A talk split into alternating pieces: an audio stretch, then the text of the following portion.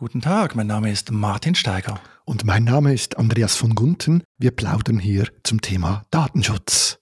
Willkommen bei den Datenschutzplaudereien. Wir starten wieder einmal mit einer Follow-up-Episode. Das erste Thema ist eine Rückmeldung zur Folge 131 Europas sicherster Cloud-Speicher über P-Cloud. Und die Rückmeldung war von Deka. Hallo, vielen Dank für die Interviews.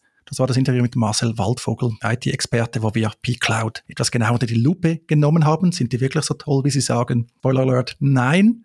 Jedenfalls gibt es ein Transkript auf Schweizerdeutsch, so dass ich den Text dann auf Deutsch übersetzen kann. Würde gerne alles verstehen, das wäre super.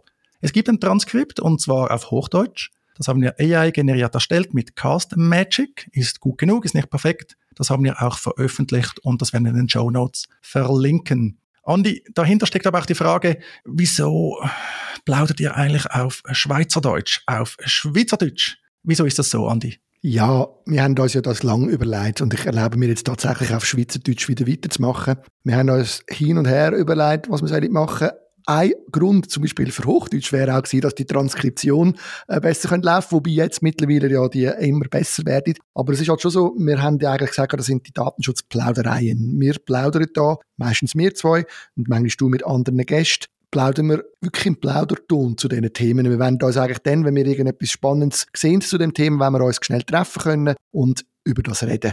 Und das soll möglichst locker und möglichst ohne grosse Hemmschwelle passieren. Das heißt nicht, dass wir nicht in der Lage wären, Hochdeutsch zu reden, aber es ist halt schon so, der Schnabel ist uns anders gewachsen. Ich glaube, das ist die wichtigste Erklärung, oder? Ich weiß nicht, so wie das mit dem Hochdeutsch ist, aber dass wir jetzt da nicht äh, weiter ausbreiten. Ich habe zum Teil nach Medienauftritt habe ich von irgendwie pensionierten Deutschlehrern schon so Rückmeldungen bekommen, ich irgendwie ein E falsch aussprechen auf Hochdeutsch oder so wenn man so das Schweizer Hochdeutsch redet, wir nennen sie auch Schriftdeutsch zum Teil, anderes Thema. Du hast völlig recht, wie du sagst. Also man muss daran denken, der Podcast soll es erst Spaß machen. Dir und mir und ab und zu auch mit Gästen. Wir zielen da nicht auf eine spezielle Reichweite. Wir freuen uns äh, natürlich, wenn wir äh, gelesen werden, wenn wir Rückmeldungen bekommen. Das ist auch der Fall, finden wir sehr toll. Aber wir sind nicht darauf angewiesen, jetzt gerade im deutschsprachigen Raum Reichweite zu erzielen. Das erfolgt zwar im Rahmen von Datenschutzpartnern, was Unternehmen ist, aber am Schluss ist es eigentlich unser Hobby, das wir da betreiben. Korrekt. Und vielleicht auch noch, wir tun uns ja vor allem auch ums Thema Datenschutzrecht in der Schweiz kümmern. Und wir sind klar, in der Schweiz gibt es noch andere Sprachen. Man könnte dann auch mal auf Französisch oder auf Italienisch oder auf Romanisch eine Folge machen. ich tue jetzt nichts dazu weiter ausführen. Aber ähm, ich glaube, ja, wir haben einfach gemerkt, das ist für uns die beste Art, um miteinander das besprechen und es passt irgendwie am besten nicht zum Kontext. Und wir hoffen, dass trotzdem immer mehr Leute, die vielleicht ein bisschen üben, Schweizerdeutsch lernen, trotzdem Freude bekommen, bei uns zum Zuhören. Ja, ja, von der Dialekt her sind wir ja noch harmlos. Würde ich auch sagen. Sehr gut. Dann kommen wir weiter zum nächsten Punkt. Wir haben ja im 142 ähm, über Seraphim geredet und du hast herausgefunden, was das heisst, gell? Ja, zufällig. Ich bin auf einen Artikel in der Handelszeitung gestoßen und dort hat es geheißen, wir haben noch spekuliert. Das heißt Schweizerische Erhebungsstelle für die Radio- und Fernsehabgabe. Also das Mediensteueramt, könnte man sagen. Jetzt kann man die Abkürzung daraus ableiten. Aber eben Schweizerische Erhebungsstelle für die Radio- und Fernsehabgabe. Keine Ahnung, wie das eigentlich ist. Die heißt, glaube ich, immer auch auf Italienisch, Französisch, Romanisch, denke ich. Aber können wir selber nachschauen. Also, mal die Frage haben wir geklärt. Und wir haben dann noch ein bisschen Rückmeldungen bekommen, einfach zwei Beispiele. Der Kasper oder Kaspar hat bei Twitter gesagt, ja, ich von der äh, Seraphe AG noch gar nie auf eine Frage eine Antwort bekommen, seit zwei Jahren und äh, trotz mehrmaligem Nachfragen. Und der Paul sagt auch sehr ähnlich, ja, seiner Erfahrung nach denke ich, die Seraphe AG nicht bloß Auskunftsbegehren nicht beantwortet, sondern eigentlich gar kein Anliegen, hat einmal wegen der Rechnungsstellung gefragt und äh, auch dort hat er irgendwie keine Antwort bekommen. Schließlich vielleicht noch von einer betroffenen Person habe ich gehört, dass sie auch keine Auskunft bekommen hat. Sie ist in irgendein Backroom als Aufsichtsbehörde gelangt und das hat dann den Kontakt hergestellt. Jetzt, ich muss sagen, ich habe ja gesagt, vielleicht bin ich ein bisschen grosszügig gewesen. Ich glaube nicht, dass das systematisch ist oder so. Vielleicht können wir das ja mal noch aufklären. Ich glaube einfach, die Auskunft, die sie erteilen, eben, haben wir diskutiert, die ist ja recht generisch und so. Also dort ist der Aufwand aus meiner Sicht überschaubar.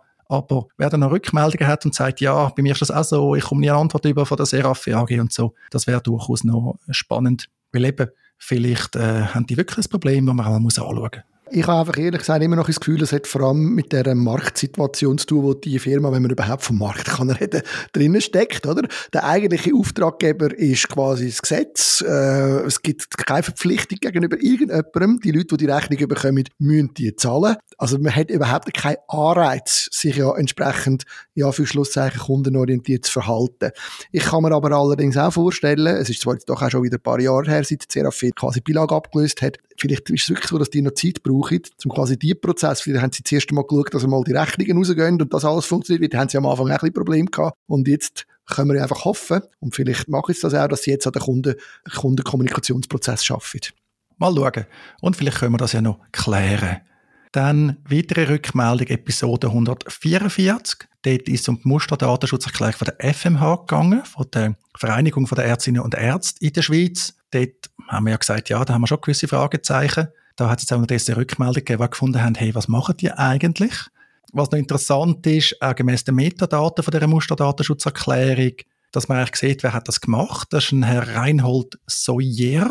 Ich weiß gar nicht, wie man das ausspricht, scheint aber aus Deutschland zu sein. Und das ist der Leiter Digitalisierung eHealth bei der FMH. Hat mal Informatik studiert, medizinische Informatik, ist auch promoviert also der ist so im Gesundheitsmanagement, im Digitalen, sage ich, weitgehend tätig. Lustig ist dann, dass er Zeit lang noch beim BAG tätig ist. Und zwar im Zusammenhang mit dem elektronischen Patientendossier, im EPD, also auch so ein digitales Sorgenkind. Ähm, zuletzt als Projektleiter für den Aufbau von Dienst für das EPD. Bin dann auch drauf gekommen, eben hat dann jemand gesagt, ja, irgendwie passt denn das ja so ein bisschen, dass äh, die gewisse Probleme haben. Aber ja, ich will jetzt da ehrlich gesagt nicht das Fass weiter öffnen. Ich kenne die Person nicht, vielleicht hat das auch jemand anderes gemacht. Aber die Fragezeichen, die Fehler, die wir natürlich identifiziert haben durch einen Prüfungsmodus an in dieser Podcast-Episode, ja, die sind eigentlich bestätigt worden. Bis jetzt haben wir keine Rückmeldung bekommen, was geheißen hey Andi, hey Martin, da haben wir euch extrem weit aus dem Fenster rausgelegt, das ist Quatsch. Genau, und ich will gleich noch schnell erwähnen, wir haben dann noch die Webseite dazu und wenn wir dort schauen von dem Verband, äh, dann kommt ja als erstes eben wieder der Cookie-Banner unten, wo heisst, wenn man, äh, wenn man einverstanden, wenn man die Webseite weiter braucht, dann ist man einverstanden mit allem. Das, was wir ja schon ein paar Mal gesagt haben, dass das leider nicht so einfach geht. Wenn das möglich wäre, dann würden wir noch ein paar andere Einverständniserklärungen wahrscheinlich produzieren. Ja, das habe ich jetzt gar nicht gesehen, weil ich blockiere die Cookie-Banner im Normalfall, äh, weil eben, ich wollte die eigentlich gar nicht sehen. Also von dem her passt das vielleicht, aber eben habe ich jetzt nicht näher angeschaut. Alles klar. Gut, dann haben wir noch einen letzten Punkt, gell, wo wir ähm, beim Datenschutzrecht auf Speed hatten. Genau, das war Episode 137. Dort hast du am Schluss eigentlich recht spontan noch auf einen lesenswerten Beitrag von Adrienne Fichter hingewiesen bei denib.ch. Sie ist eine bekannte Tech-Journalistin. Sie ist immer die, die solche Themen auch anlangt, die vielleicht andere nicht anlangen. Sie kennt sich auch äh, sehr gut aus, tut auch sehr sorgfältig im Normalfall arbeiten. Dort ist es um einen Beitrag gegangen im Vorfeld von einer Volksabstimmung im Kanton Genf, nämlich über das Recht auf digitale Integrität, wo soll in die Verfassung geschrieben werden. Und dessen hat die Volksabstimmung auch stattgefunden, und zwar mit Unterstützung von mehr als 90 Prozent der Stimmenden. Das ist schon fast wie früher im Ostblock oder so. Also wenig Gegenstimmen. Und Adrian hat uns dann darauf hingewiesen, dass der Hinweis hätte können missverstanden werden. Andi, was ist das Problem gewesen? Ja, der Hinweis ist im Rahmen von unserer Plauderei wirklich ziemlich unvermittelt von mir gesetzt worden. Das hätte zu einem eher ungewöhnlichen Dialog von uns zwei geführt, also ein bisschen lockeren, wo wir der Regel auch nicht einfach so laufen wo hätte auch ein bisschen unklar wirken. Vor allem, weil der Kontext gefällt hat. Wir haben dann ein bisschen quasi Einblick gegeben in Hinterkulissen bei diesem Teil. Und auf den guten Artikel habe ich darum eben erwähnt, weil man viele Aspekte behandelt hat, wo man dort, wo man sonst nie nicht können lesen. Und äh, und eigentlich ist es einfach ein Hinweis gewesen und ist ein bisschen in einem blöden Kontext entstanden. Und den Kontext den kannst du vielleicht jetzt nochmal herstellen ja, vielleicht auch noch, was interessant ist am Artikel, ich glaube, wenn ich es richtig im Kopf habe, Adrian publiziert so viel, äh, ich habe schon wieder viele andere Sachen für ihn gelesen, äh, gerade aktuell sind wieder da Themen gekommen mit diesen äh, auch bei den äh, Medien. Ich glaube, speziell ist es dass, wieso tut sich die FDP plötzlich irgendwie für so Datenschutz und so Themen interessieren und das hat sie dann auch irgendwie schön dargelegt. Und vielleicht an dieser Stelle auch mal der Hinweis, deni.ch, das steht als Abkürzung für das Netz ist politisch. Das ist eigentlich eine Publikation, die du, Andi, als Verleger rausgibst. Da hat es äh, mal ein Buch gegeben, gell? Teil 1 kommt mal Teil 2, kannst du vielleicht noch gerade sagen. Teil 1 ist das Versprechen, dass ein weiterer Teil kommen. Das ist, glaube ich, auch schon ein Zeitchen her. Vor allem gibt es aber eine Website, die regelmäßig bespielt wird, eben mit so Artikeln zu diesen ganzen Tech-Themen. Bisschen immer so ein bisschen politisch, kritisch kann man sagen, auch so ein bisschen Longreads häufig geht äh, in die Substanz. Genau, also noch schnell Hinweis zum Buch, der Teil 2 ist tatsächlich in Arbeit und der sollte gleich jetzt einmal kommen. Ursprünglich ist wirklich das Buch im, im Vordergrund gestanden, dass wir Artikel von Adrienne, wo sie in der Republik vor allem hatte damals, dass wir die in ein Buch drücken, damit das für die Nachwelt äh, erhältlich bleibt, wenn dann irgendwann eine Website nicht mehr rum ist. Und äh, aus dem aus ist dann die Idee irgendwann entstanden, man könnte das ja ein bisschen weiterlaufen lassen als nur das Buch. Du weißt, ich bin zwar Freund von Büchern, aber ich bin genauso überzeugt, dass der digitale Inhalt eigentlich Zukunft ist und darum hat sich dann das so ergeben, dass wir jetzt beides machen und wir freuen uns dann bald das zweite Buch können bringen ich hoffe, die Republik-Website bleibt noch online, unabhängig vom äh, Schicksal von der Republik selber. Da weiß man natürlich nie, das ist anspruchsvoll, so unabhängige Medien, leserfinanziert rauszugeben. Und als letztes, Teil 1 vom Buch, ist das wie immer bei dir auch als Open Access zugänglich? Korrekt, ja. Dann tun wir das noch gerne in den Show Notes verlinken. Wie immer, liebe Zuhörerinnen und Zuhörer, werft einmal einen Blick in die Show Notes. Dort haben wir wirklich, ja, eigentlich immer, finde ich, gute Hinweise, die noch ein bisschen weiterführen.